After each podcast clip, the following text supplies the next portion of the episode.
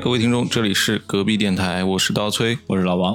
今天又我们俩啊，请来了一位老朋友、老嘉宾了。嗯，去年接近过年的时候，哎，我们录了一期关于北欧神话这样的一个期节目。黑羊老师，大家好，我是黑羊，又见面了。哎，我们好像很久都没有涉猎过这种比较扯的这种话题啊，对，都跟我们生活紧密相关的聊的会比较多一点。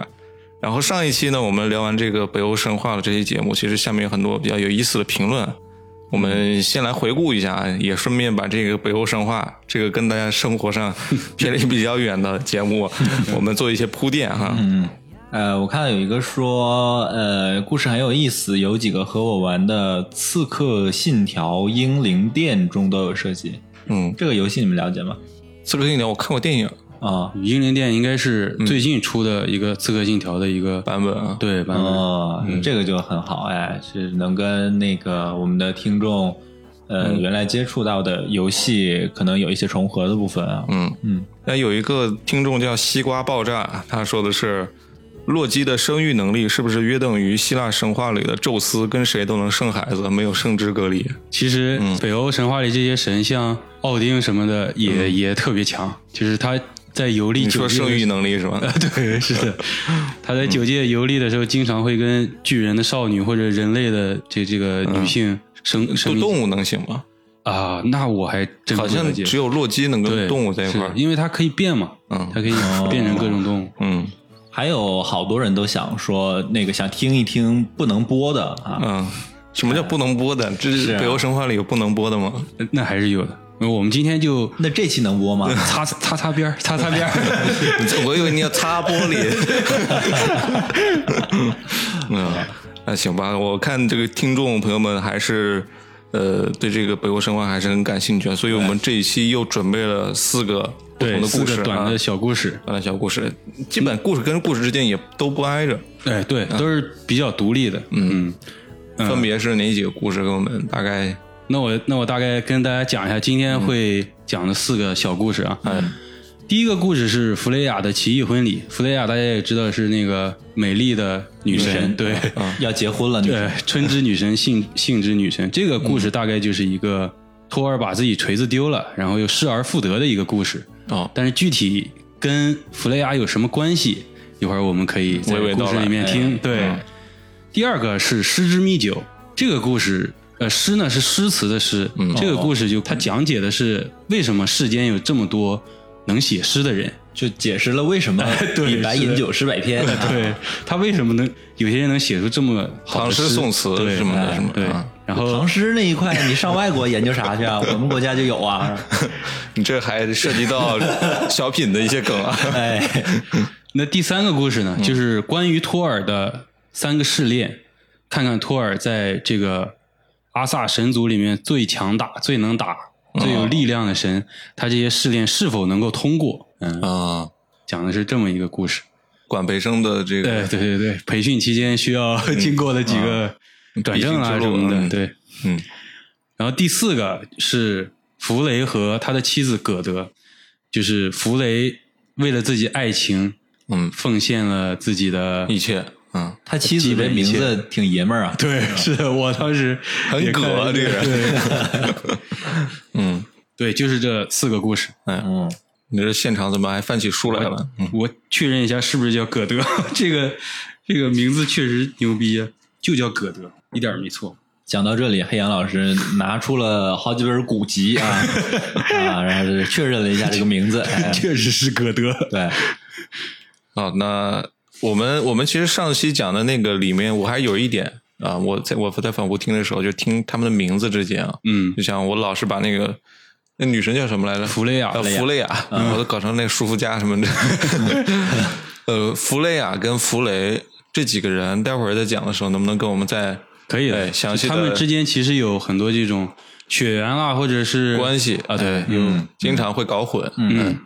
那我们就开始第一个嘛，第一个弗雷亚的奇异婚礼。嗯，那托尔大家都知道是这个阿萨神族里面最威威风凛凛、最能打的一个神嘛。之前也说过，他有一个力量腰带，嗯，他戴了就能增加力量。还有一个就是矮人给他锻造的一个战锤，对，这个战锤有一点点小的瑕疵，就是那个锤太短，对，锤柄有点短。啊，如果听过上期的，就会知道这个、这个、这个为什么它这个柄有点短啊。哎但是不影响这个托尔去使用。那这个锤子有两个特性，就是它碰到的任何东西都能摧毁，然后哦还有一个就是不管托尔扔多远，它都能回来。嗯嗯托尔有了这个战锤之后呢，就是成为了这个阿斯加德真正意义上的一个守护神了嘛，就是能抵御外敌，嗯什么的，大家都非常的在他的保护下非生活的非常祥和。但是有一天早上呢，托尔闭着眼睛摸自己的锤子，摸了半天没找着，于是睁开眼开了灯，在这个屋子里就绕了好几圈啊，发现也没有。然后托尔想都没想，穿上裤子就开始去找洛基了，因为他知道肯定是洛基拿的，对，啊 也不一定，反正就出了坏事儿去找洛基，基本上都十有八九都是 对，没没没错。但是洛基这次啊，是真不是洛基干的。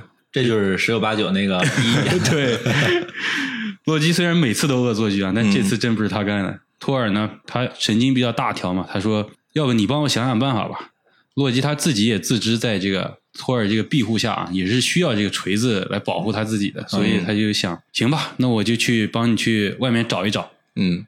然后他他应该去找那个库克，让他送个 AirTag 对。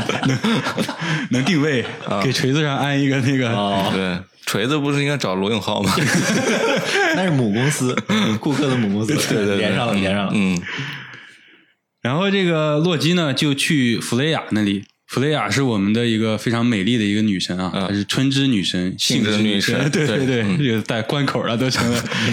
还有一个鹰之羽衣，就是披上这个羽衣之后就会变成一只鹰，然后洛基就可以在九界之间快速的，就是鹰击长空。啊，对，鱼翔天底，嗯万类霜天竞自由，然后，然后他披上这个雨衣之后，在飞过这个巨人国度的时候，看见一只魔怪就在这个山下、给这个他巨大又丑陋的狗做那个狗的项圈。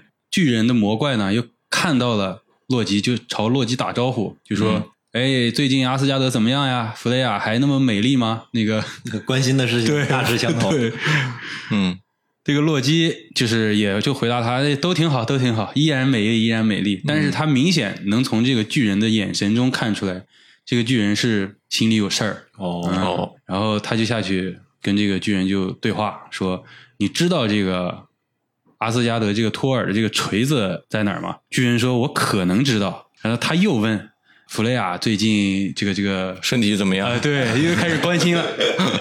洛基说：“那当然肯定啊，她是世界上最美丽且最性感的女神。”嗯双方就陷入了一轮短暂的沉默。哦，就是这个巨人魔怪就主动开口了：“这样吧，我也坦白了，托尔的锤子呢就是在我这儿，呃，但是呢，我要有一个条件，我要迎娶弗雷亚。”然后洛基、哦 好像上一期节目里，弗雷埃都已经被迎娶过好几次了，就是被交易过好几次了。是的，上一人的寿命比较长，所以多结几次婚也无伤大雅。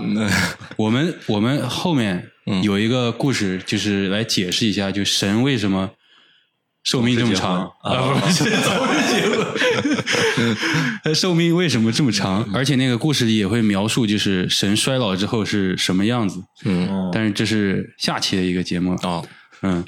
只是提前预定了。对，提前预定。然后洛基听了他的话，想了想，就说：“那我们已经达成了某种协议。这个巨人叫索列姆，魔怪之王索列姆。嗯索列姆协议。对，伟大的索列姆。那我就先回阿斯加德。嗯，那就答应他了。对，就等于是答应他了。商量一下在九天之后，我把新娘给你送来。然后洛基回到阿斯加德之后呢，托尔在忧心忡忡的等着嘛，就说你找着没啊？洛基就说：“哎，找着了，找着了，在哪哪哪呢？”嗯但是他有一个条件，就是想在婚礼的殿堂上牵着这个弗雷亚的纤纤玉手。啊，哦然后托尔说：“哎，这还行呀，反正他有两只手呢。那提尔当时抓那个巨狼的时候，也不是奉献了一只手嘛，嗯。所以我天，只给他手是吗？不是托尔脑子不好用，你知道吧？他理解的就是砍一只手给他。对，砍一只手给他，然后洛基就满脸黑线嘛，说这你这理解能力属实咱俩说的有点不是一个事对 他就想迎娶弗雷亚，嗯。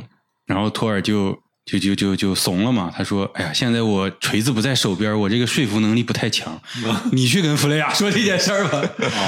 嗯”洛基和这个托尔俩人就去弗雷亚那里了。那可想而知，弗雷亚肯定是不愿意的嘛，因为那个 几个故事已经被交易好几次了，后面还要交易呢，后面这比小托马斯还惨。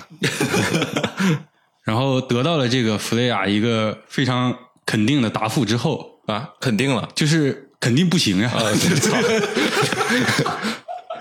啊，对，得到了这个肯定的答复之后，众神啊就陷入了一轮新的讨论，因为这锤子没有了，嗯，这个面临的这个问题还是很严峻的。对，奥丁又把这个众神都都都都撺掇到一起，然后大家就开始出招，想办法，嗯，怎么给他整回来？我当时看这个故事的想法是什么呢？你说那么多能打的神，过去给他端了不就行了？或者洛基变成弗雷亚也行。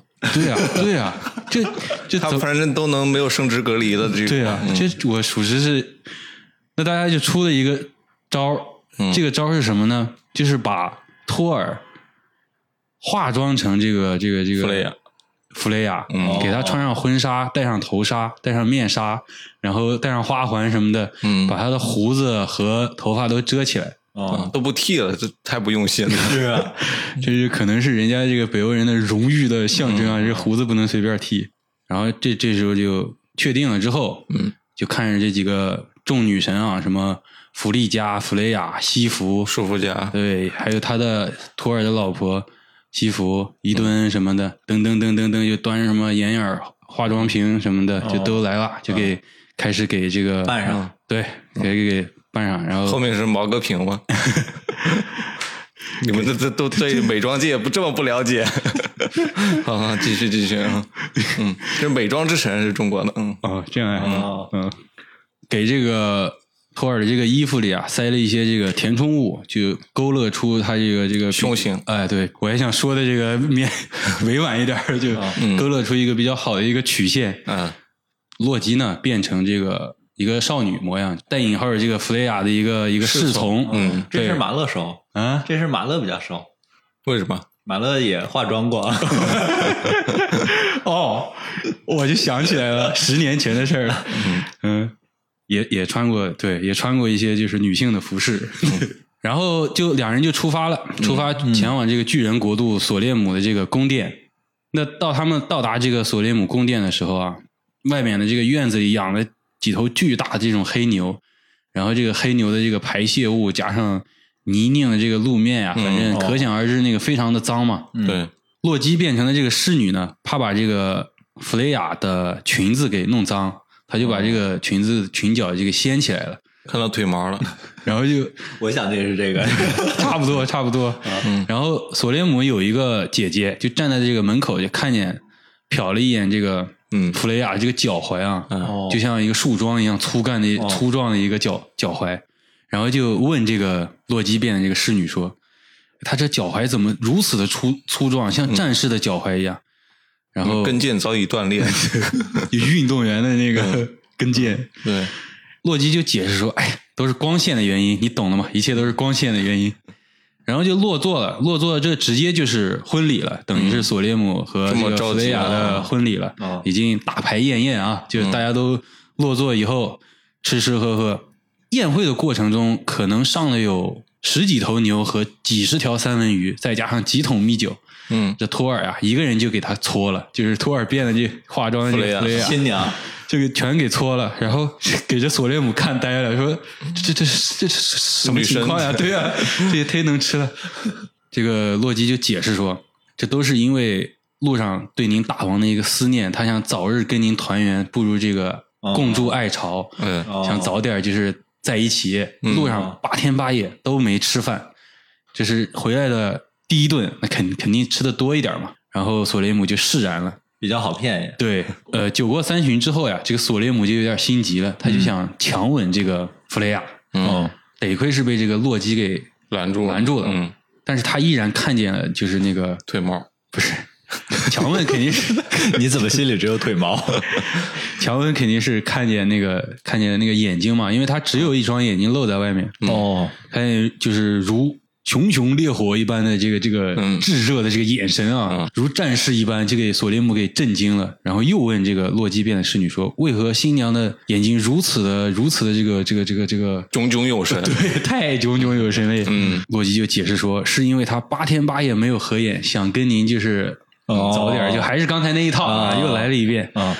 然后索列姆非常的满意，就说：“那我们现在赶紧洞房，哎，不是，就是这个仪式马上开始啊！”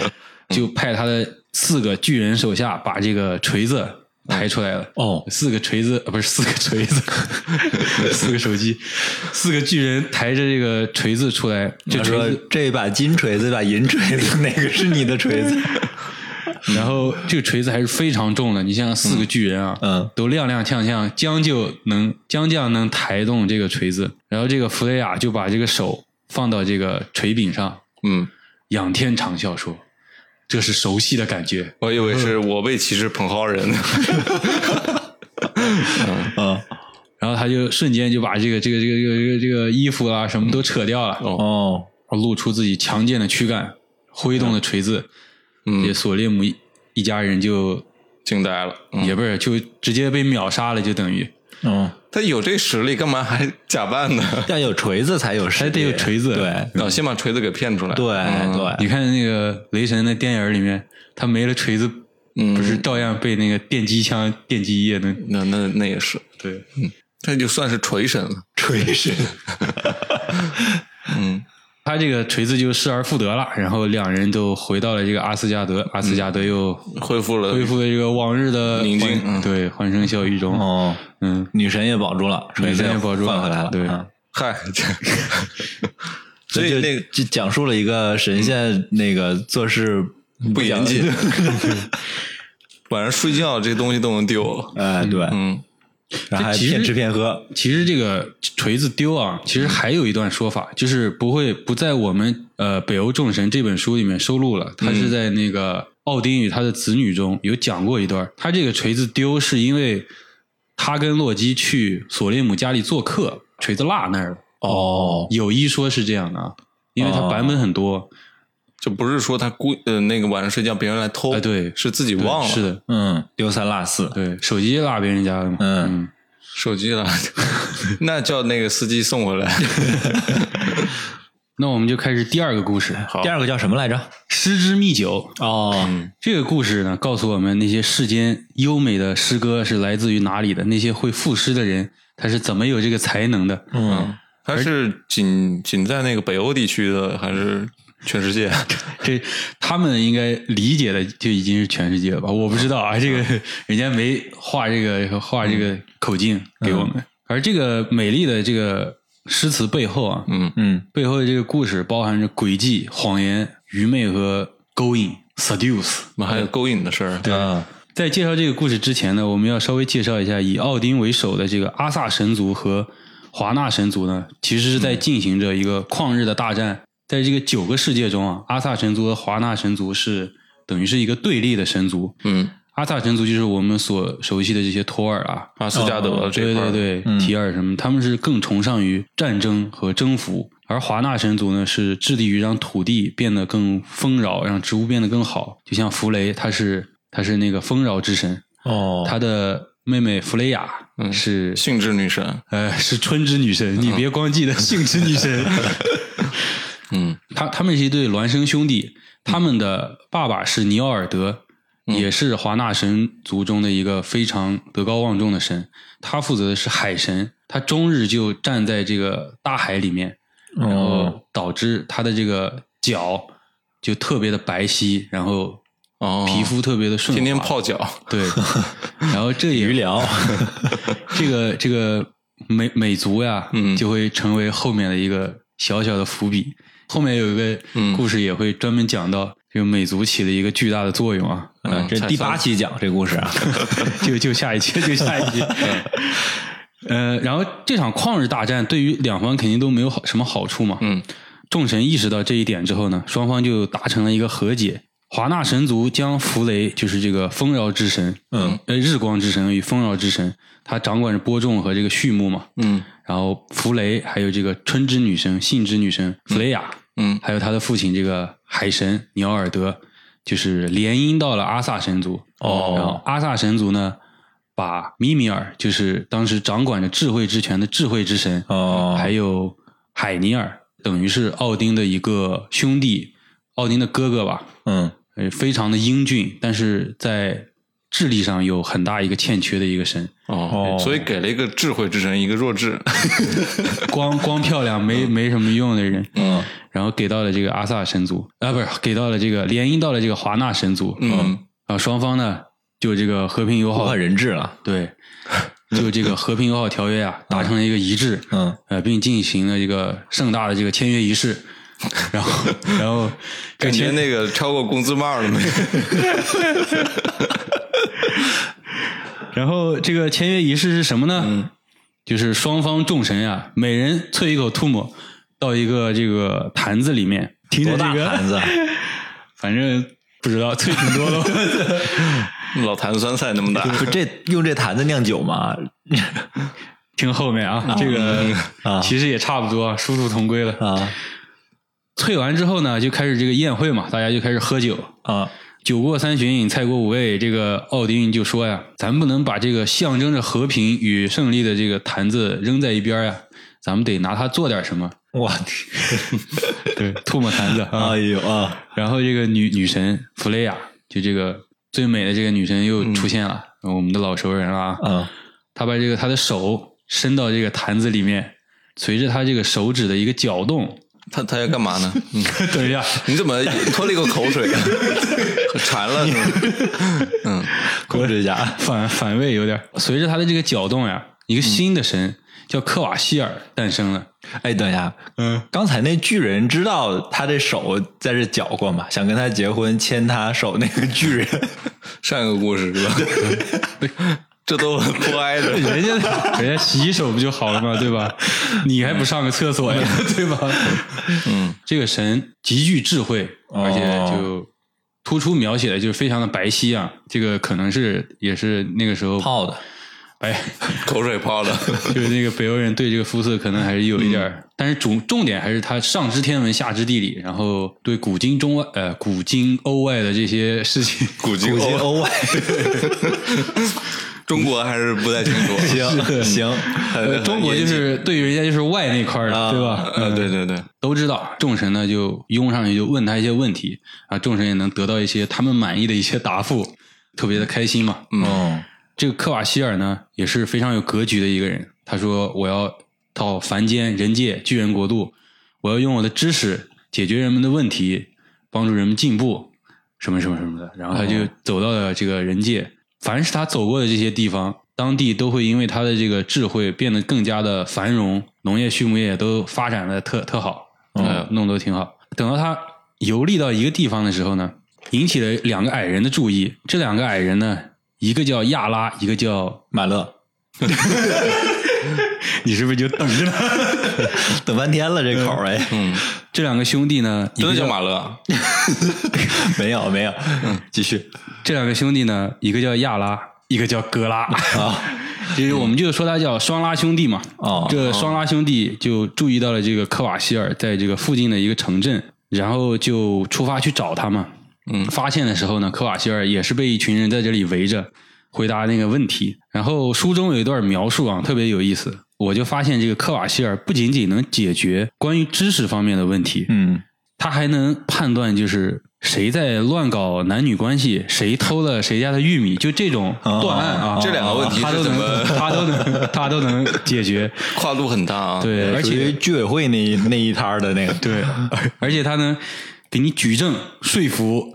逻辑非常严谨，对，就是能让犯罪者也折服。对，没错，你说的确实没错。对，这个双拉兄弟呢，就跟这个科瓦希尔就说：“我邀请你回答一个私人的问题，去我的那个城堡里面。”嗯，然后科瓦希尔非常善良的一个神嘛，然后他就答应了。来到城堡的时候呢，这个双拉兄弟就露出了这个狰狞的一个面目，就嘲笑这个科瓦希尔说：“你其实好像也不是那么聪明，你如果……”足够聪明的话，你肯定知道我们来这儿的一个目的，嗯，就是把你杀掉，然后用你的血，呃，混合这个蜂蜜来酿成这个酒蜜酒。哦，而你的血液酿成这个蜜酒呢，喝了之后，就我们就会拥有这个智慧、赋诗、吟诗作对的这个能力。这个还挺喜爱文学，呃，对对对对，但是自己不想学。嗯。科瓦希尔便明白了，但是他也没有反抗嘛，然后就被这两个双拉兄弟就直接割喉了，一滴都没剩啊，就直接给弄成这个干尸了。这两个矮人就拿这个血血和这个蜂蜜就酿成了这个失之蜜酒，两人喝了一口，对视了一下，仰天长啸，然后开始 对诗吟诗作对。阿萨神族呢，阿斯加的这些神呀，发现了这个事情。他就派了几位神启来来到他们这个房前，就问这双拉兄弟说：“嗯，克瓦希尔最后一次是跟你们在在一起调查命案了。”对，双拉兄弟就说他被自己的渊博的知识给噎死了。嗯，这这几个神祇也没说什么，就把那个克瓦希尔的尸体带回去了。那这个真正意义上，克瓦希尔是没有死的，他只是。没血了啊！对，没血。对，然后，然后后面呢，他也会出现，为这个诸神呢解决一些就是生活中的一些问题啊。这个矮人呢，也就逃脱了这个众神的惩惩罚嘛。他们生性也非常的狡猾，也非常的坏，嗯，经常会捉弄一些人。有一次呢，他就邀请一个巨人叫吉尔林，还有他的妻子来做客。但是这个船上呢，只能放一个人，就是放了吉尔林，就是这个男巨人。但是这个吉尔林太重了，这个船触礁了，然后这个吉尔林就死了。死了之后呢，这个矮人也没有说去搭把手去救他。这个矮人把这个船弄好之后，划着船去找吉尔林的这个妻子，告诉了他妻子这个噩耗，然后他妻子很难受嘛，然后就一直在哭，一直在哭，一直在以声嘶力竭的嗯悲伤了，对。两个矮人就特别不耐烦，因为听着他那个声音特别吵嘛，嗯，就把他杀了。对，然后他就真杀了。你听我说完嘛。然后他就说：“这样吧，你这么难受，我把那个你丈夫死的地方指给你，你去看一下。他们在一个城堡上，然后矮人指着远方海海里的某个地方，然后这个女巨人不哭了嘛，就站在那个门口在那眺望。矮人中的另一个兄弟呢？”就站在那个城堡上，扔下了一个巨石，给这女巨人也给砸死了。这就算了。葛拉和法拉这双双拉兄弟回到了这个自己住的地方，嗯，就开始以这两个巨人的死编成了诗歌，开始到处的一个传颂。啊，就把这个事儿给编成了一个故事啊！对，编他们编成一首诗，会写诗了吗？对，你说欠不欠这俩人？嗯，找一些生活当中的素材，对，你杀俩人找找些素材，完了写写诗，搞点那种脱口秀之蜜酒，嗯，口之蜜酒，啥？听你口子比尔吗？你是杀口比尔？嗯。有一天早上呢，这两个矮人发现自己被绑起来了，在一个船上。嗯，然后有一个巨人在划着这个船。嗯，这个巨人一言不发的，然后矮人就问他：“你谁呀？你无冤无仇的搞我们干嘛？”嗯，巨人就说：“你把杀害我父亲和母亲的这个故事传的到世界，满世界都都说，写成诗。”这矮人就明白了嘛，是他的儿子，嗯，苏图恩，哦，来来来，复仇来了。然后这个矮人也想活命嘛，嗯，这个苏图恩把他们绑到那个礁石上，那个涨潮落潮的时候，涨潮的时候那个礁石不就被淹了嘛，他就被淹死。矮人就疯狂的求饶说：“我们有很多的这个金银财宝和蜜酒。”他还没提蜜酒这事儿，就说武器了什么，我们矮人贼会锻造，嗯，贼拉有钱，嗯，苏图恩就不以为然嘛，他说：“我们家也贼有钱。”我们家也有城堡，也有无数的。我交朋友不在乎你有没有钱。对，嗯，矮 人就没辙了，就把这个蜜酒寄出来了。这个苏图恩呢，他也知道这个蜜酒的一个功效，他也非常想 文学，对文学，对，嗯，这父母都死了，这仇不报，先先嘬两口，然后就把这俩矮人放了。嗯，他把这个酒就拿回了自己家里，藏到了山里。呃，由他的女儿格罗德来把守。远在阿斯加德的神奥丁呢，也知道了。对，他在那个他的那个高塔上就看到了一切，他也想要这个秘酒，嗯，他也想让文学，对，他也想让这个阿斯加德的众神，嗯，北欧文学，对，也也也拥有这个这个这个才情嘛，对，都有一点他就化身成一个人类，就前往了这个巨人的一个国度。就找这个苏图恩去了嘛，嗯，但是他没有直接去找苏图恩，他找的是苏图恩的兄弟，嗯，一个叫巴乌吉的巨人，哦，这个巨人有一个大的农庄，有九个奴隶给他做这个割草，对，割割稻草，以畜牧业为生嘛，他就要喂 喂那个喂那个牛啦、羊啦什么东西的啊。因为冬天马上就来了，如果割不完稻草呢，这个牛羊肯定就饿死了。吃了，对，九个奴隶就疯狂卖力的在干呀。奥丁拿着一个无以伦比的磨刀石，来到了这个九个奴隶面前。嗯嗯，跟这九个奴隶说：“哎，你看你们那镰刀怎么那么钝呢？割不快啊！钝角。”对。嗯，巨人呀，就说哪儿钝啊？这不是挺快吗？嗯，你。奥丁拿出了他的磨刀石，说：“你你试试我这个。”巨人就试了一下，果然磨完之后的这个镰刀呀，特别快，飞快，锋利无比。这个这个附魔了，对，产出效率啊高了好多，就像 A 股一样。嗯，众奴隶啊都上来磨刀，纷纷磨刀啊，都磨完了。他们呢，因为一直需要做工嘛，他们很想得到这块磨刀石，就想买下来。奥丁说：“哎，咱们这谁跟谁啊？嗯，这样。”你们几个竞争，谁夺到这个磨刀石就给谁，就给谁。嗯，那怎么夺呢？你们巨人不是长得高吗？你们就跳高。嗯，对，怎么个形式？大家可以考想一下，那个打篮球的时候跳球啊，懂吧？或者摸高。对啊，就九个人围成一圈奥丁在中间把那个磨刀石一抛啊，谁抢着算谁的。然后九个人就跳高嘛，谁抢到是谁的。但是他们在跳高的时候呢，另一只手其实都握着他们镰刀，镰刀就非常锋利的镰刀。嗯，奥丁等于是兵不血刃吧？就他们跳起来的时候，巨人这些镰刀互相碰到了对方的这个肉体，瞬间就就被都砍死对方了。九个人就全部身首异处了。这奥丁其实也没必要这样吧？对，就是他其实一巴掌也就把人给扇了，就是玩嘛，就 就玩，不能去考虑这个逻辑性的问题。你要考虑逻辑性的问题。对吧？你让托尔拿着他锤子直接去找苏图恩，啥事都解决了。嗯，可能已经是已经没有对手了，所以他必须要按正常的玩，他也没意思。嗯嗯，他可能还是要考。所以锤子和镰刀都是北欧神话里面很厉害的武器，这就象征着，呃，世界终究属于工农革命的。是的，属于我们工人和农民的。对。呃，然后这个九个奴隶不是都都死了嘛？然后奥丁一直以一个人类的一个形态游历的嘛，找到了这个九个人的奴隶主，就是这个巴乌吉苏图恩的兄弟。嗯，巴乌吉非常的难受嘛，因为他有九个奴隶都死了。嗯，奥丁说没事儿，我给你解决九个人的活嘛，我一个人干了。对我一个人给你干，冬天之前肯定给你干完。嗯，因为如果冬天之前干不完的话，巴乌吉就一无所有了嘛，就等于啊。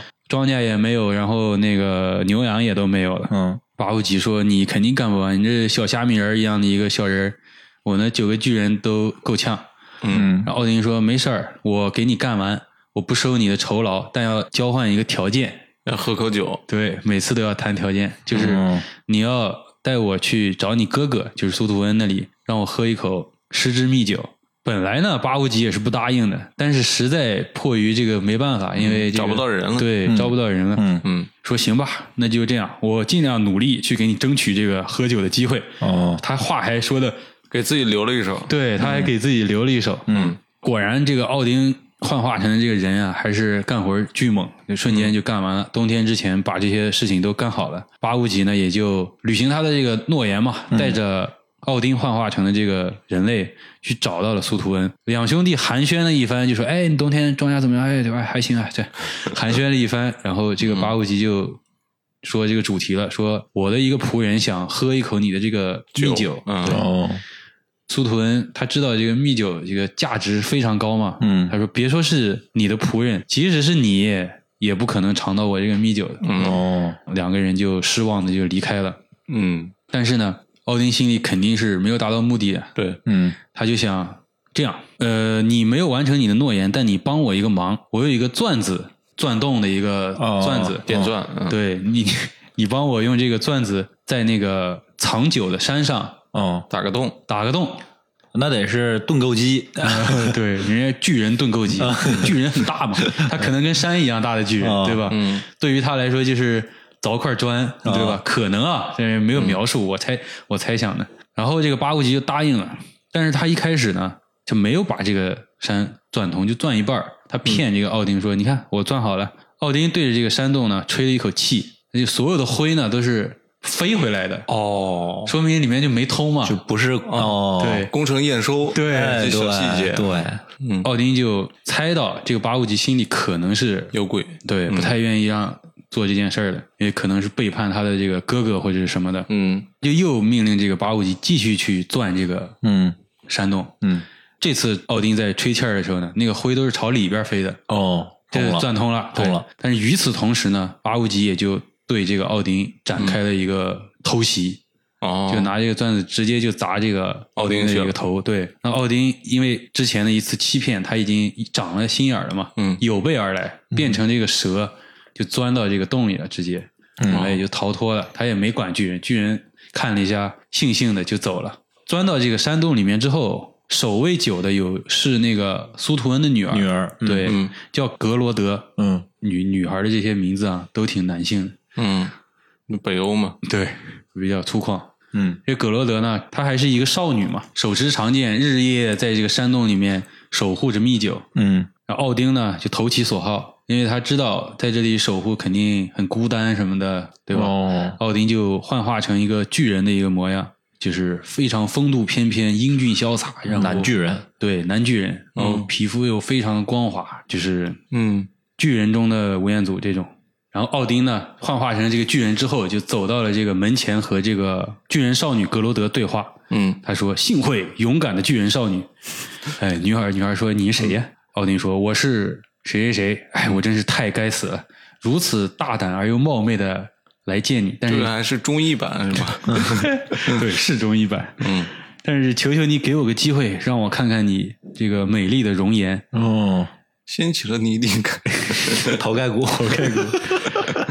然后女孩就说嘛：“我不能那个随随便便见你，因为我爸爸让我在这里守护着这个十之密酒。”嗯，奥丁幻化的这个巨人就说：“哎，谁在乎十之密酒？我来这里只是听说格罗德的美丽、年轻、英勇、纯洁，我只想一睹芳容，即使我死了也值了。”然后巨人少女说：“你只要进来，我就会杀了你。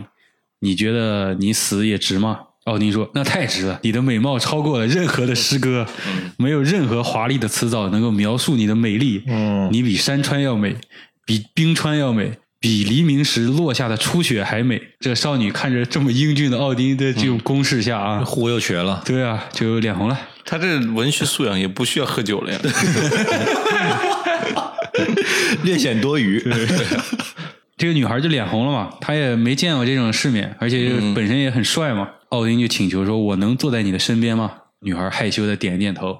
嗯，涛声依旧了啊，对，就开始了，对，开始啥了？性之女神了，对吧，性性之女神。不能播了这段啊，生育之神，这段哔哔哔哔哔哔哔哔哔，结束之后呢？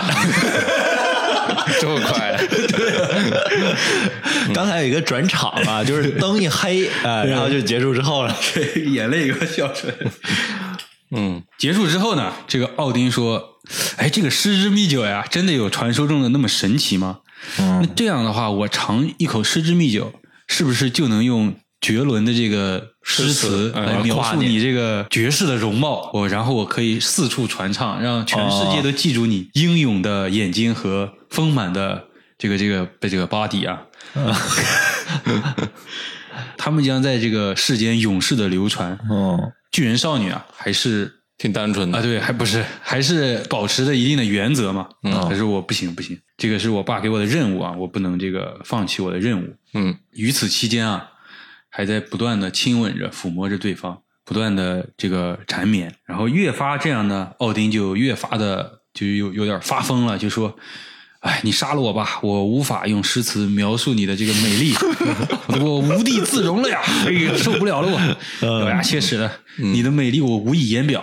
然后这女孩在这种攻势下呀，就就就就就沦陷了，对，沦陷了。就说那你就尝一口吧，拿个吸管出来了，对，只能喝一个 shot 啊，星巴克的最细的那个吸管，嗯嗯，然后就这一口，奥丁就把所有的酒全喝完了。哦，就干了，对，干了之后呢？这个少女马上就发现事情不对。了，对，就是在利用他嘛。嗯，这个少女就拿出了长剑，就向这个奥丁刺去。奥丁呢，变成一只巨鹰，就从山山洞里面就飞出去了。嗯，我以为说那种巨鹰，网络巨 婴。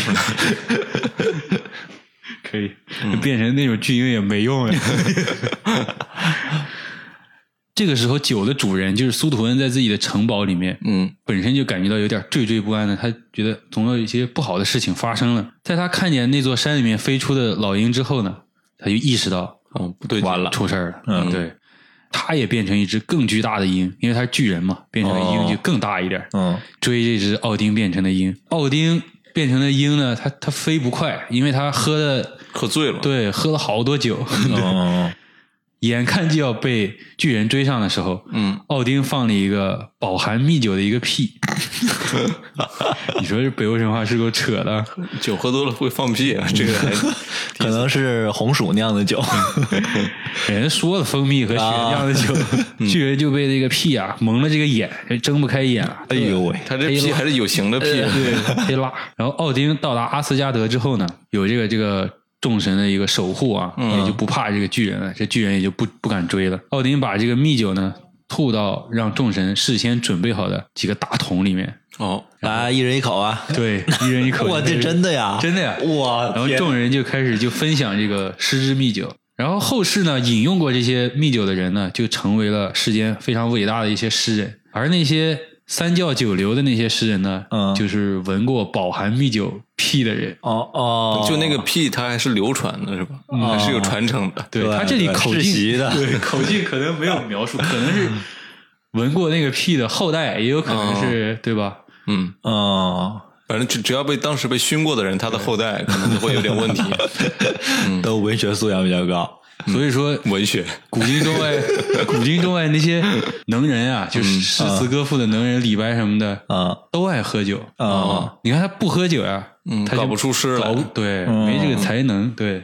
所以告也就告诫大家，如果就想成为一个诗人，诗词歌赋这方面专长的人啊，要么喝酒，要么闻屁。那你看你想写什么诗啊？对，嗯。现代诗就得去闻屁，你这这得罪多少人？我说部分啊，部分现代诗。那好，那我们第二个故事就结束了。哎，第三个故事，今天的这个故事是托尔的一个托尔的试炼，三次试炼。对，嗯，那故事讲起来啊，是托尔和洛基，嗯，他们两个人呢，在这个游历，他们的此行的目的呢，是这个约顿海姆。约顿海姆是巨人的国度嘛？嗯，就他九界中有一个地方叫约顿海姆。约顿海姆的首都是这个乌瑟加德。他们在路上呢，路过了一个人类的一个，也不能叫小村庄吧，就是一户人家。嗯，这户人家呢非常的苦，住的周围都是巨人和一些魔怪。嗯，呃，钉子户了，是不是？对，那他生活很苦，就造就了这个家里有一个孩子特别坚强。对，就特别的健壮。这个孩子叫西亚飞。嗯，锻炼了就是逃避各种危险事物的一个能力，跑得巨快，跑得比任何事情都快。然后这一家人呢，因为在这个地方又比较贫瘠，所以很穷。等到这两位神以这个神的形象来的时候呢，他们虽然想供奉上一些就是好的食物款待他们，嗯，但是其实并没有多的一些东西给他们。托尔也非常的仁慈，嗯，把他的这个两只拉车的山羊，一个叫摇齿者，一个叫磨齿者。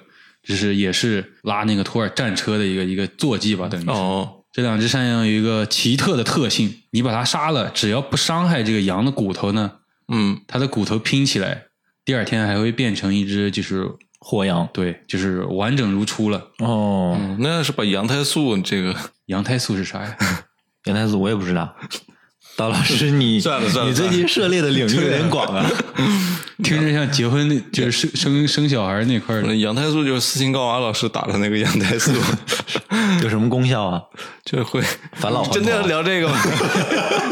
可以让皮肤变得那个哇，紧致。哎，你刚才一个那个美妆博主，这又来一个羊胎素，你最近都在研究什么呀？羊胎素你都不知道，你这最近的梗看的也太少了啊！好，我也确实不知道。哎，继续两只拉车的羊啊！哦，两只拉车的羊，这两只拉车的羊就有这个恢复的本本领嘛，所以托尔就慷慨的把这两只羊给杀了，把这个羊肉呢献给这个一家就是比较贫苦的人类吃。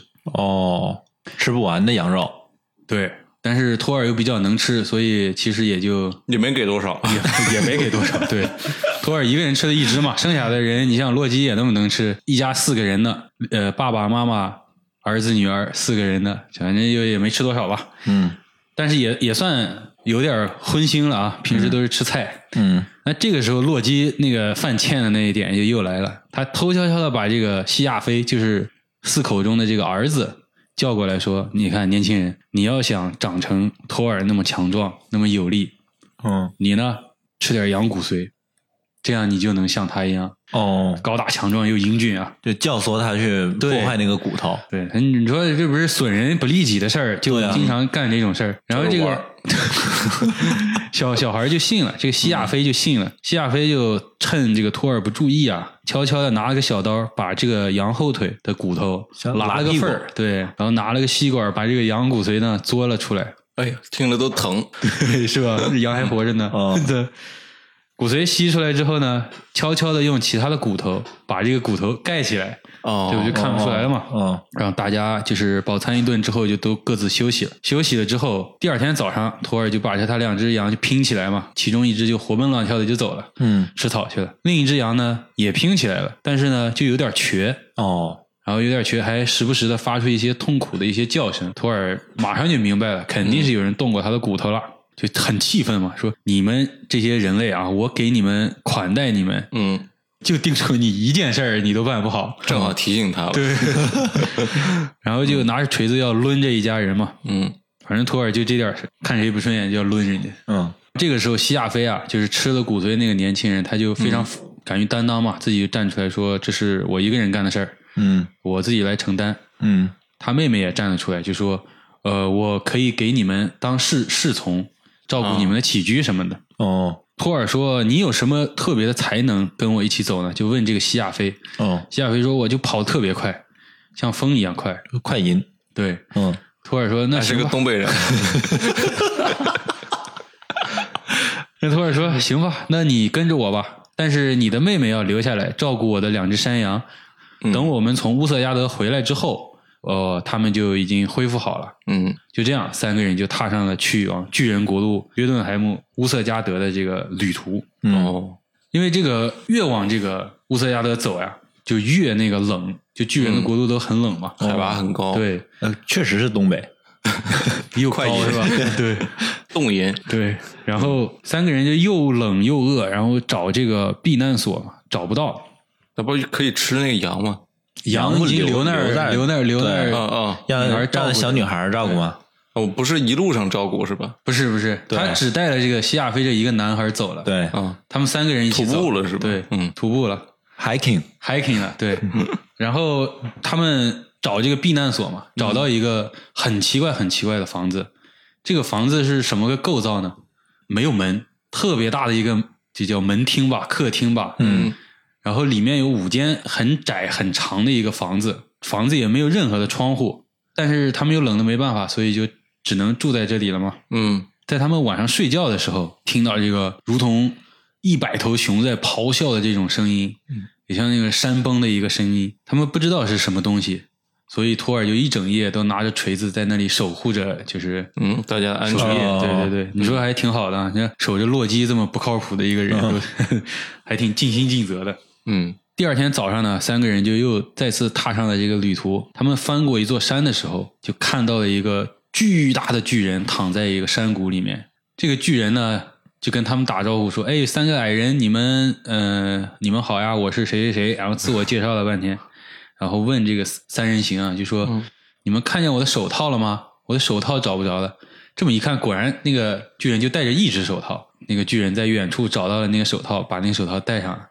然后托尔一看，那是他们昨天晚上住的那个房子哦，五个特别长的房间。对哦，你可想而知这个巨人到底有多大哦。既然已经就是碰面了嘛，大家就一起共进一个早餐。然后巨人就把自己的那个早餐从他袋子里拿了出来，就是十几头牛嘛，就一个人就在那吃早餐是十几头牛。巨人那么大呀，对吧？确实，也就就够包俩包子，估计。托尔和洛基他们也在吃饭，巨人很好心嘛，就说：“哎，你们看你们的东西就这么点儿，要不我帮你们背着，反正对我来说也没啥区别嘛。嗯，我帮你们背着，到时候吃饭的时候大家一块儿吃，嗯，走的时候大家一块儿走。三个人想了想，也就同意了。大家就踏上了旅程，走到了傍晚。这一天中啊，即使是像洛基和托尔还有西亚飞这么快的速度，都极其难跟得上这个巨人。嗯，巨人太快了，经常就看不到他了。但是在傍晚的时候，他们又追上了这个巨人。这个巨人已经在休息了。这个巨人说：“哎呀，你们怎么才来啊？我都吃完了，我先睡了啊。你们要吃的话，你们自己解开袋子，嗯嗯，你们自己拿好了。”嗯。然后转眼这个巨人就睡着了，然后托尔就开始嗯拽那个绳子，怎么拽那个绳子都拽不开。然后三个人又没办法，跑了一天，追了一天，又累又饿。昨天晚上托尔还没睡好，就一身气，嗯，啊，说咱咱也睡吧。这个时候巨人就又开始打呼噜了，故意吵他们是吧，对，然后就睡不着呀，这这几款又睡不着了。托尔就那那股子那横劲儿又上来了，拿着这个锤子就对着这个巨人的头呀，狠狠的来了一下，嗯。然后那个巨人就醒了，就问托尔说：“哎，刚才有个树叶落我头上了，迷迷瞪瞪的就又睡着了，嗯，就没受过这么大屈辱呀，啊，对吧？然后上来就又是一个锤子，对，这次对的是这个巨人的一个眉心，哦，是更致命的地方，给了他一锤。巨人说：哎，刚才有个那个松子儿落到了我的头上了，哦，嘲讽，对，然后就又睡着了。这个这个雷神哪儿受过这罪啊？抡圆了给他太阳穴又来了一下，而这次巨人醒了。就说轮夸眼眶，眼保健操的。嗯，巨人说刚才有个鸟窝落在我头上了，他可能就这个力量是天生地尽的嘛。他很爱，你会发现这个北欧神话很爱搞这种三段式啊，什么都是三段式。对对对对。巨人就问这个托尔，哎，几点了？哦，一看早上了，那咱们出发吧。很快就到达了这个乌瑟加德，就是巨人的这个首府。嗯，在这个宫殿里面啊，坐着一个巨大的巨人国王。这个巨人国王就欢迎你们来到乌瑟加德，怎么着怎么着，就是很热情。对，很热情。不管你是人类，还是神族，还是矮人，还是巨人，只要你有一技之长，不管你是一个优秀的工匠，或者是一个强壮的战士，或者是精通狡诈骗术，哎，都无所谓。只要是有一技之长，都可以，都能在在我们这儿受到欢迎。Welcome，对，嗯。然后就开始点名了，就说：“哎，你们各自的特长是什么呢？”然后洛基就说：“我吃东西巨快。”然后国王说：“哎，我们这儿正好也有一个孩子也巨能吃，你有本事比拼一下吗？”那洛基说：“那当然可以，肯定就应战了。”嗯，然后来了一个巨人呢，虽说是巨人，但是他的这个身高和这个体型呀，跟洛基差不多，哦，就是小巨人，哎，东方小巨人姚明。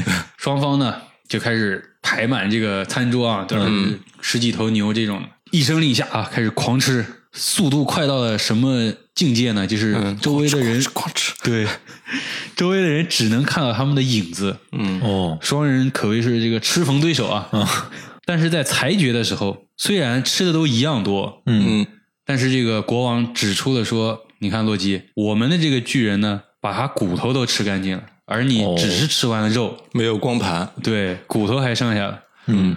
啊，这个洛基也服气了嘛？那确实，事实就是这样。哦，嗯，这第一轮就输了。第一轮，这个阿阿萨这阵营就赢了，落败。嗯啊，阿萨是落败，巨人赢了，巨人赢了。对，那洛基失败之后呢？然后国王说：“你们就问这个小男孩，人类男孩说，你有什么特长？”这个西亚飞说：“我跑得特别快。”嗯，那国王就说：“哎，我们正好这边也有一个孩子跑得特别快。”嗯，这个孩子出来之后呢，长得跟这个西亚飞也特别像啊。也是一个非常纤细瘦弱的男孩子，叫修吉。两人就开始赛跑，两个人速度都特别快。但是呢，这个修吉都已经到终点了，西亚飞连一半都没跑了。西亚飞特别不服气嘛，然后提出再比一次的这个要求。嗯，国王也很慷慨的答应了。第二次，西亚飞就更加努力的跑。嗯，他甚至跑的时候听到自己的耳蜗里面这个血流涌动的这个声音。嗯。但是修吉呢，还是轻轻松松的把他给赢了。他还不服气，还要再提一次，因为他觉得这次的差距啊，比上一次要近了。嗯嗯。所以国王就给他安排了第三次的一个比试。嗯。那这一次，夏飞跑得更努力了。嗯。犹如这个狂风过境，如这个老鹰这个鹰击长空。对对，那种气势跑出来了。但是呢，这个修吉还是轻轻松松就给他赢了，气儿都不喘一下。这次西亚飞就彻底服气了。而这两个事件之后呢，国王对这个阿斯加德来的这几位啊，就觉得嗯，你们这实力属实有点一般呀，跟我想的不太一样呀。嗯，我本以为这阿斯加德派出的这些能人志士都特别牛逼呢，原来不过如此。托尔哪哪受得了这个嘲讽呀？他说：“我是阿斯加德最能打的、最强壮的，也是最能喝酒的神。我要站出来跟你的勇士对勇士来比拼一下。”那这个国王说：“可以。那你说你能喝酒？那我这里有一个牛角杯，我们的勇士。”喝一口就喝干了，嗯，再不济的两口。没有人，没有任何一个巨人是需要三口才能把这个牛角杯喝干的。你如果一口喝完，你就赢，你就厉害。哎，就算你牛逼，算你厉害，对，算你厉害，最高的赞誉了。然后托尔就不以为然嘛，接过牛角杯就开始豪饮。他的这个喝酒的这个展现出了这个天神的一个。非凡的气度啊！哦，喝的这个这个非常的有这个魅力吧。但是喝下去之后呢，压根儿就没动，那牛角杯里还是满满的，就炫儿一个没炫掉，没炫 掉。对，托尔就特别奇怪，紧接着就来了第二口，嗯嗯，第二口就比上一口喝的更加更猛，对，更猛。但是呢，喝完之后，这个酒杯只只是下降了浅浅的一个指节那么深的一个深度。我喝一指，你干了。托尔托尔实在是喝喝不动了，说下一个项目，下一个项目是什么呢？KTV。是的，喝了那个失之蜜酒都能吟诗作对了吗？对，KTV 就对，不是啊，不是 KTV。国王说：“你力量足够大，那你来举一只我们这里的猫吧。我们有一只巨大的猫，你举起来的话呢，就算你牛逼，嗯，算你厉害。”然后托尔就也不以为然的就走向那只猫，那只猫呢慵懒的在地上躺着，托尔往起举，但是无论怎么举啊，嗯，这只这只猫的四只脚都一直在地上，嗯，你有你有就见过那种猫被拉长了，但是 但是但是那个脚一直在地上，液体猫，对，那猫还是没举起来，嗯，国王就对这个托尔摇了摇头，那托尔越比越生气，他说。我要跟你这里最强壮的勇士摔跤，我一定摔得过他。然后国王就说：“那这样吧，你来跟我的乳母，乳母就是奶妈啊，奶妈，嗯，比试一下。”蔡文姬，蔡文姬，众星之子 都都玩都玩。有一个一个战士打一个奶妈，试试啊。就进来一个老妇人，这个老妇人已经老到她的头发都快掉完了，她的皱纹非常就。沟壑纵横呀，真是你完全看不出这个老妇人已经有多老了。求仙指那是，这个托尔也不以为然嘛，嗯，就上去，他还怕把这个老妇人弄伤嘛，嗯，互相就擒住了这个对方，嗯嗯，擒住对方的那一刹那，托尔就能感觉到这个老妇人的力量无以伦比嘛，就是根本就无撼动不了，对他推或者拉都拽不动这个老妇人。这个老妇人呢，伸出一条腿勾到这个托尔的腿的时候。托尔就瞬间感觉到自己的力量根本无法与之抗衡，嗯，但是他又有这个强大的一个战士素养吧，嗯，依然挺住了，仅此而已啊，也是有一条腿被这个勾倒了，就是单膝跪到了地上，嗯嗯。嗯嗯，那个国王说够了，你连我的乳母你都战胜不了，何谈我们这边强大的战士？嗯，阿斯加德这三位啊，还全军的对全军覆没，嗯。垂头丧气的，也不想在这儿留着吃饭啊，也也想想没脸见人，赶快走吧。对，赶快走吧。心想，原来我们自诩是最强大的神，这么能力这么强，结果折腾了半天，连这点都搞不定，就想走。然后等他们走到这个城门口的时候，这个国王又追上了他们，跟他描述整个故事的一个嗯这个经过嘛。其实。在他们游历的时候碰到的那个巨人，就是这个国王变的哦。他们之所以打不开装食品的那个袋子，是因为国王在上面施了一个魔法，只有魔法打得开，蛮力是打不开的。之所以托尔锤了他三锤子都没锤死，不是因为托尔这锤子力量不够，其实只要一击，这个巨人就会瞬间就被秒了。嗯，这个国王呢，拿一座山挡在自己的脑袋和这个锤子之间。哦。所以，当他们指向远山的时候，那座山上有三个巨大的那个山谷，嗯，那就是托尔用锤子锤出来的三个三个山谷。实际上锤的是山，对，嗯，他是骗那个托尔嘛，嗯，托尔就开始就开始上上头了啊，就开始生气了，就开始骗我。这个国王就继续说，其实跟洛基比赛吃饭的，嗯，不是巨人，而是烈火本身。哦，火焰，对，烈火，烈火本身，你是吃的再快，你不可能有烈火烧烧的快，你也不可能比烈火烧的干净。哦，对。第二个跟西亚飞跑步的那个年轻男孩也不是巨人，嗯，他是思维本身。思维对思维，就是你如果一个人你跑得再快，你不可能比你的思想跑得更快嘛。所以无论如何你是不可能跑得过他的。有点哲学层面的，对，是啊，这个后面就变得哲了。这个突然有点接受不了了，嗯，跟前面吃屁那个不太一样。对，是的，那还是有形的。对，嗯。上升到那个有点有点那个预言的那个嗯。那个劲儿了啊，嗯，然后跟托尔呢，跟托尔比试的第一个是喝那个喝那个酒，嗯，其实那个牛角杯，呃，牛角杯那个杯底连着的是大海，当他把那个牛角杯不是第二次喝下去一指嘛，整个海平面都下降了那那么一个高度哦，所以其实托尔还是挺牛逼的，对，嗯，跟他举的那个猫其实并不是猫。嗯，是耶梦加德，就是我们之前节目里也说过，是洛基的一个子女。啊，对，子女。哦，就那个巨蛇，世界之蛇，对，被那个奥丁放在了围绕世界放了一圈嘛，嗯。嗯，当他把那个蛇举起来，差一点把那个猫举起来嘛，不是，嗯，因为整个世界的地基都为之撼动了。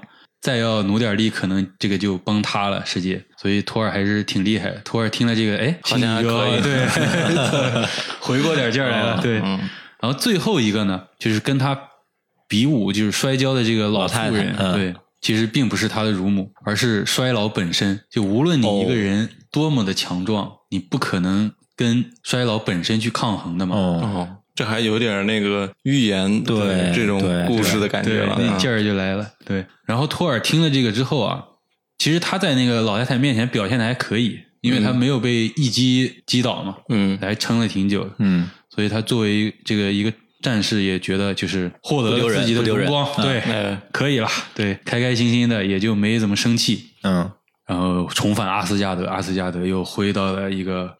繁荣这个 安定的这个这个场面啊，对，这就是托尔的三次试炼啊。嗯，哎，这这段故事啊，在神秘的东方国度呃，有一段神话故事，《西游记》吗？八十一次试炼，呃，不是三次试炼，什么下油锅砍头嘛？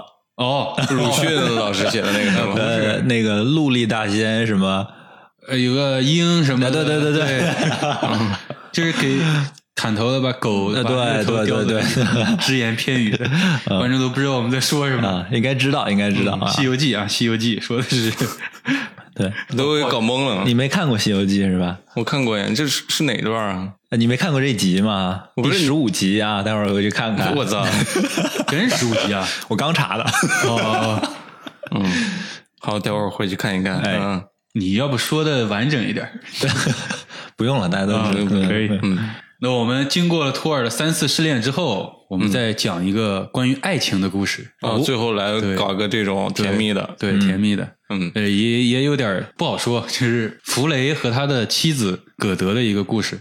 嗯，弗雷为他的妻子付出了基本上一切吧。弗雷我们之前也说过，他是那个丰饶之神，是弗雷雅的哥哥。嗯，这个神是华纳神族。跟这个阿萨联姻的一个神，嗯嗯，这个神其实，在华纳神族里算是一个主神嘛，他又是精灵国度的国王，他的嗯这些外貌啦也很英俊潇洒，战斗力也非常强，而且他有一匹神马，有一把神剑，这把神剑叫胜利之剑，是可以匹敌，造成这个诸神黄昏一个叫。研磨苏特尔的这个炙热的火焰，哦，能与之匹敌的，对，非常强的一把兵器。嗯，讲这个故事之前呢，我们要先说一下，就是讲一个小引子吧，等于是，嗯，讲一个弗雷亚的故事。弗雷亚，大家的性质女神，对对，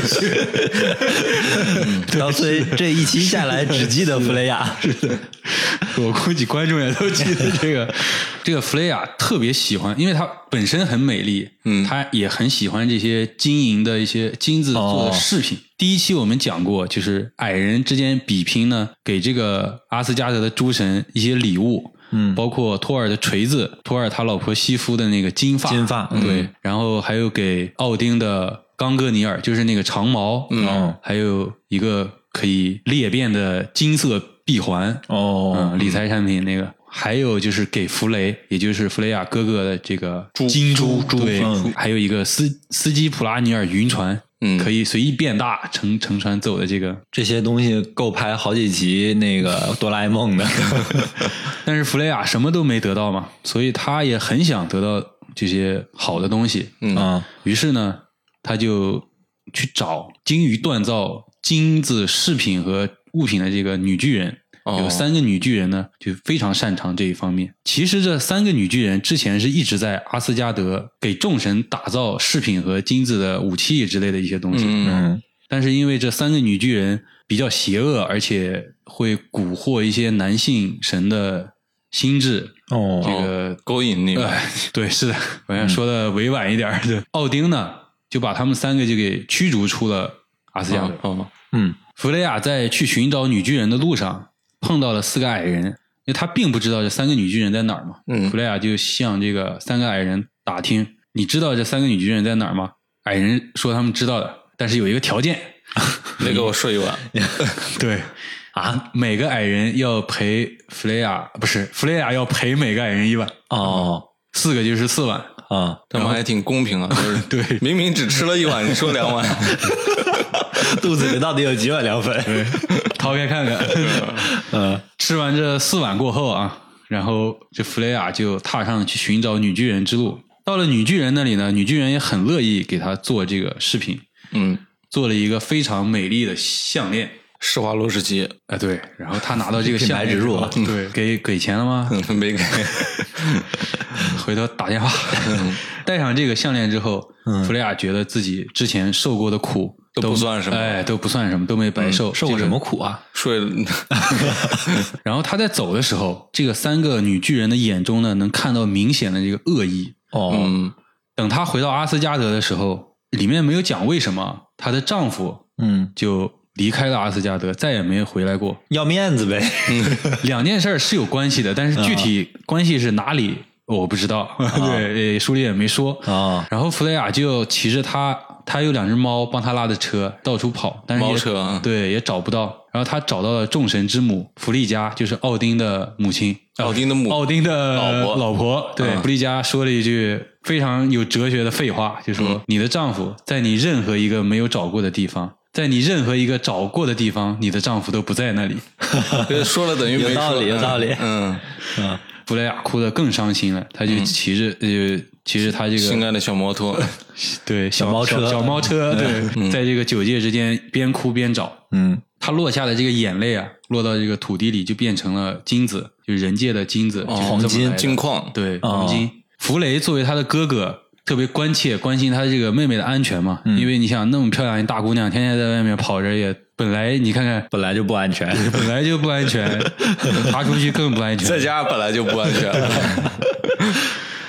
嗯，然后他有一天，弗雷就登上了这个奥丁的一个尖塔，他在那个王座上可以看到九界间的一个所有的事情嘛。嗯，这个其实已经违规了，但是这属于 X 教授那个那个那个对对对对，就是那个带上他那个对对对对对，看了一圈。发现了弗雷亚，呃，还是驾着她的那个小猫车，嗯，到处找她丈夫，边哭边找。弗雷确定了她妹妹安全之后，就想想，嗯，挺好的。他的余光呢，就看到了约顿海姆，就是巨人国度，嗯，有一个非常美丽的一个女巨人。就此以后，他回到了自己宫殿之后，就一言不发，再也不吃不喝。他就他是无意中看，本来是想看他妹妹的妹妹，对，结果看到另外一个女的，对，是的，然后把妹妹在外边哭这事儿就忘了。没有，他就是看一下妹妹安全就好了啊，还别想妹妹被索列姆啦什么这种怪兽囚禁起来啊，他就出动去救他嘛。大概意思是我瞎猜的啊，反正是看到这么一个女巨人了。对，看到一个女巨人，茶不思饭不想的，在这个家里就闭门不出了。他本来是精灵精灵的国王嘛，他也疏于政事，呃，什么也不管了，蹲自己家里。他的父亲海之神尼奥尔德，就是那个美族之神。刚才也说过，泡脚之神，对泡脚之神，乔山，乔山，对他这是他的父亲嘛？看着他儿子日益消沉，心里很过不去嘛。但是他又他儿子把他自己关起来，他也进不去，他就让这个弗雷的一个侍从叫史基尼尔，这个人是一个非常英俊、且狡猾的一个精灵，嗯，然后让这个史基尼尔去问这到底出了什么事儿，然后史基尼尔就问他是怎么回事啊，然后弗雷就开始描述啊，描述这个他见到的这个女巨人多么的美丽哦，我要稍微描述一下吗？就描呗。他说这个女巨人在抬起她手臂的那一刻，光顺着她的手臂照下来，照亮了整个空气，点亮了整个海洋，因为她的存在。整个世界都变得更加的美好明亮。他也是喝了那个失之蜜酒，对对，我也觉得。然后他，我把视线一旦转开，嗯，就那一瞬间，世界就变得灰暗了。嗯哦，我的世界永远都没有了希望。然后史金尼尔听了半天，这可能是因为一女的吧，然后就问他说：“你知道这女女孩是谁吗？或者住在哪里？”弗雷说。啪啪啪，住哪儿叫啥都说了。嗯，这个史基尼尔他是一个很外向、很狡猾的一个人嘛。他说：“哎，这这好办，交给我，我给你上门提亲去，保证完成任务。”感觉这是个王婆啊。对，这个这个史基尼尔还特别急，他说：“嗯，但是事儿又不能白干，你得给我点报酬。”哦，那弗雷说：“你看我坐拥荣华富贵，你想要什么我都能给你。”那史基尼尔就看着他那把宝剑。那把胜利之剑，想要大宝剑，对，想要你的那把大宝剑 啊。然后弗雷本来大家都以为弗雷肯定会犹豫一下嘛，嗯，弗雷想都没想，给你我的神马也给你，你骑着我的神马，一天之内就能到达巨人的国度，马上向他提亲去吧。然后这个时候，他的爸爸就是海海神泡脚之神说：“不行呀，你这个宝剑还得留着对抗诸神黄昏的，你得保护你的精灵的一个臣民。”弗雷一句话都听不进去。他说：“没有这个女孩，我一天都活不下去，别说保护我的臣民了。你说这个，今天我就黄昏，对呀，这个天天对于我来说都是诸神黄昏。你说这个爱情的力量啊，嗯，会也会让一个这个再强大的，所以诸神黄昏有可能是因为他这个爱情导致的，是有一部分的，就是有一部分没有战胜，是因为有一部分他这个胜利之剑给出去了，他没有武器了。”哦，这个史基尼尔就骑着马，拿着剑就出发了呗。嗯嗯，出发了之后很快，因为他的神马嘛，很快一天就到了。这个史基尼尔就上门，就跟这个女巨人，哎，我们这个华纳的主神弗雷，嗯嗯，英明神武，精灵的 title 一堆，说了半天，然后说要迎娶你作为新娘，你赶紧跟我走吧。这个女巨人非常的。有这个这个这个叫什么自由的一个恋爱观嘛？他说我没见过他，我也不知道他是谁，我不跟你走。嗯，我不是普通的那个女巨人。嗯，不相信那个什么权威那一套啊？对，是的，嗯。而且史基尼尔特别坏的一个人，他拿着这个胜利之剑，就指着这个女孩说：“我用这把胜利之剑诅咒你。”假如你不去跟弗雷成亲，你的皮肤就会溃烂，你的肉身也会溃烂，但是你人不会死，你会永世承受着，就成为一个烂人。对，这个，嗯。这么忧伤的一件事让你讲的，你想想，这个美丽的姑娘要承受多大的痛苦啊！就是她不会死，但是她会承受着肉体的痛苦和一个丑陋的一个容貌。女孩她也受不了嘛，很痛苦，她就求饶了，说九天之后我会自己去阿斯加德，嗯，自己打车过去，对，面见你的这个你说的这个弗雷，嗯，然后史基尼尔就觉得自己任务完成了呀，然后骑上马就回去了。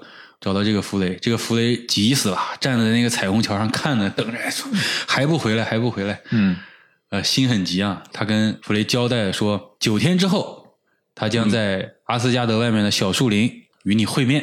然后弗雷说：“啊，还得九天呀，这九天一定会，我都活了几千年了，这九天一定会让我非常难熬，对，非常难熬，度日如年。你想想，这个爱情确实会让一个人的这个丧失理性了，嗯。”这个强度下降了，然后史基尼尔呢？等于是完成了他的任务，嗯，他就拿着他的宝剑和神马回到了精灵的一个国度，嗯，他也不服侍弗雷了，我也不知道他们这雇佣关系到底是怎么怎么怎么着的，那合同也没有什么约束，嗯，对，九天之后，巨人女孩就出现在了阿斯加德外的小树林。当他看到弗雷的那一刻，发现这个弗雷并不是像史基尼尔那么一样狡猾和险恶的一个人，他是光明伟岸、高大英俊、哦，非常彬彬有礼的一个人，还行，对，就还行，也就。开开心心的嫁给了弗雷，然后也成为了阿萨神族的一员。哦，就是他这个葛德的由来。对，葛德，就是他妻子叫葛德。哦，没这么来的。对，没有讲这个妻子的名字，就是从塔上看到了他，然后就想跟他在一块儿。对，嗯，兄弟把他给，只是在人群中多看了你一眼。对，嗯嗯。所以这个第四个故事其实也就是 对 为爱情付出一切，对，很美好，很美好。这些事情，这些事情都在为那个我们下一期会讲到的诸神黄昏做铺垫。哦，下一期的一些故事可能会稍微没有这么稍微阴暗一点了，就嗯。所以这一期相当于是个前行提要。嗯，对，大家把这个人物啊相关的背景了解了解，对对，嗯，该记笔记的都把笔记记起来啊，嗯，呃，别光记那什么名字就别记，性性之女神，嗯，我其实挺好奇，就是性之女神她她到底她那个只好奇这一件事，施加技能的时候到底是怎么？怎么回事儿？什么叫 加技呢？就是他不是春之女神、性之女神、什么丰饶之类的这种。丰饶是他哥哥，对啊，就他管的是春之女神生育，就是繁衍这这种东西。生育率那个计生办的那块 是吧？人口普查，嗯，就类似于这种吧。嗯啊，就他也没有什么技能可以放大招的。就说我我播种就，哎，好像真有，但是我还真不记得。那回头再单独聊吧。对，你只感兴趣这一个这一个人是吧？我相信听众朋友也都很感兴趣。嗯，哦，哎，老王，听完这几个故事，给你印象最深的是哪个？印象最深的是中间那个啊，不是倒数第二个，倒数第二四个哈，四个没有中间，倒数第二个就是比武的那个比武。哎，嗯，为什么会印象深刻呢？呃，刚才说了一遍了啊，就是让我联想到了《西游记》里面的故事啊。嗯，呃，其实好多那个游戏，就是影视里面多多少少有关于就是影射到这个托尔试炼的这个故事，他在那个整个北欧的故事里占的比重影响比较大。嗯，就这个事儿对他们后续很多故事对走向于像战锤有一个战锤是一个游戏嘛，它里面有一个角色，就是完全是按这种北欧的那种。形象塑造的，他也有一个试炼，就是也是三段式的一个试炼，也是吃饭喝酒，那不是，那不是打的，但是也是一些，也是一些就是比较虚无的一些东西，就是跟自己的另一个黑暗面去战斗了什么的，类似于这种。而且感觉。这个故事是那个北欧神话里面少有的这种比较有哲理的，比较呃，是的。对它比较有更深层次的意义的，不不只是是为了讲故事而讲故事。嗯，就算是神也打不败衰老。哎，对对对，也吃不过烈火。嗯，对，这个还是很很有意思。这这几个故事，听众朋友听到这里，也可以来选一选你觉得最有意思的一个故事，来评论区告诉我们。嗯，然后黑羊老师。呃，之前不是说要送书吗？送，接着送。上次是评论数没有达到九十个啊，所以一直没送出去啊。这次我们接着延续啊，但是从零开始踊跃评论，踊跃评论，但是评论区还是归零归零。批评指正，好多都是我们说的。我这一版是尼尔盖曼写的《北欧众神》，这个是经过很多演绎的。嗯嗯，它跟传统的北欧神话还是有很多小的细节不一样的。对。但我觉得看看这种书，或者是听这种节目，其实就有意思就行。对，这个比较轻松。嗯嗯，对。下一期节目我们也提前预告一下，是讲这个《诸神黄昏》。对，这个《诸神黄昏》跟我们看的电影会有一些不一样吗？我们看的是《雷神三》，是吧？对，还蛮像的，就是结局也是一个巨大的那个炎魔苏尔特拿着那个巨剑，巨剑把那个阿斯加德捣毁的。嗯，里面出现了一些角色，包括海拉、洛基。包括他的那个巨狼，嗯，奥丁也都出现了，提尔都在战斗中，结局是阿萨神族这边落败了。这个大家没在吗？你 很关心他呀？也在，弗雷亚也是，弗雷亚也是北欧神话中的战争女神，战争女神，对，她也打仗，对，也打仗。啊，这是也是她的他的那个战绩不是很好，就是基本上没赢过，就是我没。在我看到的故事中，他赢过。零零胜八十二负，人家天赋点毕竟点在不在这里嘛，对吧？真的是，嗯，好，那这期节目我们就聊到这里。其实今天也信息量聊的挺大的。嗯，这个系列的节目呢，我们也就是想大家在这个上班的途中啊，啊，比如说像我这种超长的这个通勤时间的，嗯，我就想听一听跟工作无毫无关系的 让我心情能够放松下来。我觉得听黑羊讲的这些故事，可能就特别适合。嗯，哎，我们在生活之余能够了解一些哎奇奇怪怪的，没有什么来由。对，你也不需要关心它到底是有什么来由。对，嗯，听了开心最好。所以下一期是我们这个系列的完结篇了吗？对，是的，北欧神话，我们后面还有几个都是跟这个诸神黄昏有关的几个故事，然后引出的最后一个故事就是诸神黄昏，他们到到底是谁在哪边打完就完了。好好，别说了啊，留点儿，留点儿，留点儿。对，听众朋友呢，如果对呃北欧神话或者对其他相关的题材感兴趣的，也可以在评论区里面告诉我们啊，嗯。啊，然后对《西游记》感兴趣也行。嗯，这个让黑羊老师现学，然后来再来给我们讲啊。对对对，好，再一次感谢黑羊老师的这个激情分享啊。嗯，听众朋友们也可以给我们激情留言。哎，嗯，那这期节目我们就聊到这里。这怎么加入群聊呢？哎，对，呃，太突然了，忘了这一趴。对对，忘了这一趴了。如果有感兴趣的，想跟我们多多沟通的，想跟我们的听众朋友们多多沟通的朋友啊，可以在微信上搜索。隔壁 FM 小写全拼啊，隔壁后面加 FM 两个字母就可以搜到隔壁电台的助手隔壁大哥的微信，然后大哥会把你拉到我们的群里来，跟我们的小伙伴们一起聊天。嗯，黑羊也在群里面，哎呀，大家一起可以来聊一聊神话故事。对，黑羊也是单身啊。隔壁 FM 啊，隔壁中文加小写的 FM 啊。把那个单身掐了吧，我又不征婚。嗯，我是稻崔，我是老王，我是黑羊，大家拜拜，拜拜，拜拜。